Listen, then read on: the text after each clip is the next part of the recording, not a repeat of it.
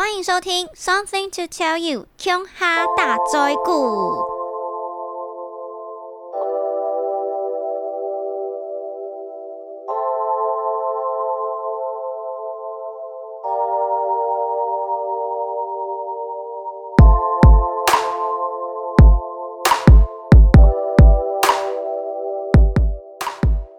Hello，欢迎回到乔拉拉的 Podcast。之前呢，我就一直想说，就算山穷水尽，这个 podcast 呢是一定要录超过二十一集的，因为呀，所有的事情只要做超过二十一次，就会养成一个好的习惯。恭喜，这个是我的 podcast 第二十二集，我已经度过了一个分水岭了。今天呢，要延续上一集的主题，要来讲。小时候在客家庄所发生的一些回忆，但是上一次讲的呢，是我南庄的爷爷奶奶那边的一些事情。今天要跟大家说的是，我在南庄的旁边有另外一个小村庄，叫做甜美，它是我的外公外婆所住的一个地方。这个地方呢，和上一集的氛围会稍稍的不一样。我在这个地方真的是过得超级无敌惬意，就很像是阿尔卑斯山的少女那种感觉。因为甜美这个地方真的是非常非常的漂亮。如果要再讲的更精确一点的话，但这样会不会有点暴露我外公外婆的个子啊？他是住在甜美的贵族林。贵族林顾名思义就是一个地方，然后长得非常多的贵族。那我的外公外婆呢，就是住在路边的一个岔路的山坡上。你一开始会觉得，呃，这是什么路啊？就一开上去，真的就是一个世外桃源。你会看到一整片的田。我外公外婆的家就是一栋非常可爱的三合院。那那一片很漂亮的田，真的是我脑海里面所能够想起来，我觉得这辈子看过最漂亮的景的，至少也有一个前十名吧。大家不要觉得前十名好像很低哦。如果你拿去跟一些什么巴厘岛啊，或者是泰国的华兴啊，或者是我小时候去过摩里西斯那一些很了不起的景观比起来，其实排到前十名已经算是很高的。那那个地方呢，夏天会是稻田。诶，是这样子吗？我有点不太确定，就是植物的一些季节。但是总之呢，它有时候会是稻田，有时候会是玉米田，有时候会是一整片的波斯菊，非常的美丽。你上去之后的最上面就可以看到我外公外婆的家。如果你的视线再往左边，大概偏向九点钟方向，就可以看到一座很可爱小小的土地公庙。那我的外公外婆呢？这边的亲戚小孩生的少，所以孙子辈的也跟着少。在这边呢，就主要是我跟我弟还有我表弟。那因为我弟已经是另外一边的掌上明珠了，所以呢，我在这边要卡位当掌上明珠 就非常的容易。其实标题延续上一集用到这边有一点不太合事实啦，不过我是为了统一。那在这个小山坡上就发生了很多有趣的事情，例如啊，第一件事情就是我们家的血统还真是个谜呀。在我外婆的那个年代，其实原住民是很容易受到歧视的。我常常会听我舅公说，我们家有原住民的血统，但是我的外婆都会一律否认到底。我都说：“哦，没有没有，你舅公是，但是我不是。”但是你知道，我外婆跟我舅公就是同一个妈妈生的啊。然后一直到我高中拿下了苗栗县山城歌唱比赛的冠军之后呢，我就非常风光的回去跟我外婆说。外婆啊，你知道吗？今天来跟我比赛的全部都是塞夏族跟泰雅族的原住民，可是我却拿到冠军哦，所以我赢他们了。我外婆才不小心说溜嘴，其实你也是塞夏族啊，我才噔噔才知道说，原来我外婆已经骗我骗了十八年。不过呢，在这边澄清一下，因为从小到大并没有接受过部落的一些洗礼，所以也没有想过说要靠原住民的身份去加分什么的。事实上，我其实对于原住民的文化算是一概不知，所以我还是觉得自己就是客家人。我的外公外婆啊，是一对非常可爱、非常和蔼的老夫妻。外公呢，有着很长的八字眉，而且是白色的，就很像仙人那样子。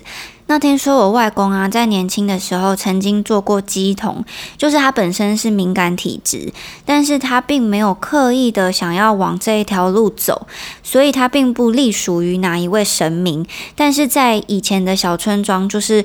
卫生跟医疗都比较落后的时候，真的有人可能身体不舒服到很重病的时候，就会去找我外公。然后那时候我外公就会因为想要救人、想要帮人，他就会起机这样子。但是很神奇的一件事情是，他起机之后是会帮村民开药的，然后他会念一些五言绝句啊、七言绝句。听我妈妈转述是这样子，但是其实我外公是不识字的。所以在这一件事情上，我是觉得蛮神奇的。那如果之前有听我的 podcast 的朋友，应该有听到我自己本身体质也算是蛮敏感的。之后可以再拉一集出来跟大家讲。那我们家族的人都是觉得我应该是遗传到了我外公。那我外婆呢，就是一个非常传统的客家女性。呃，我们家的外面呢有一大片的田，有一部分呢就是我外公跟外婆的，他们每天都会去里面种田啊，然后种菜啊。家里面所有的菜几乎都是我外公跟外婆自己种的。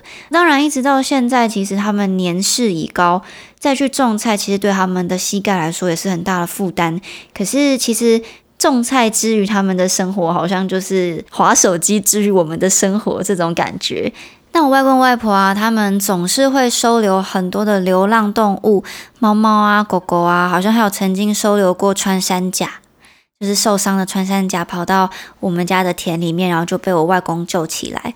我自己印象很深刻，是小时候跑到他们的田里面去玩，玩一玩，玩一玩呢，就突然觉得身后有庞然大物，然后我很认真的看，是一条超大的蛇。而且它的颈部就是倒三角形那一种，所以就是超毒的毒蛇。我那时候用冲的回家，然后一直大叫叫我外公。我外公说他看到我的时候吓死了，因为那一条蛇就在后面追我。后来我外公就拿着锄头去修理那条蛇，当然是没有到杀了它，但是就是一定有把它吓跑。然后我妈说啊，我小时候是一个非常爱哭的小孩。我外公啊，跟我外婆为了要帮忙带我，常常也是大家晚上都没有睡觉，轮流抱我。那有一阵子，我不知道是被吓到还是怎么样，就整整哭了三天。我外公最后就把我抱去，好像是土地公庙还是哪里，就是用了一些比较民间民俗的疗法，拿了一些艾草回来帮我镇定之后，我才好。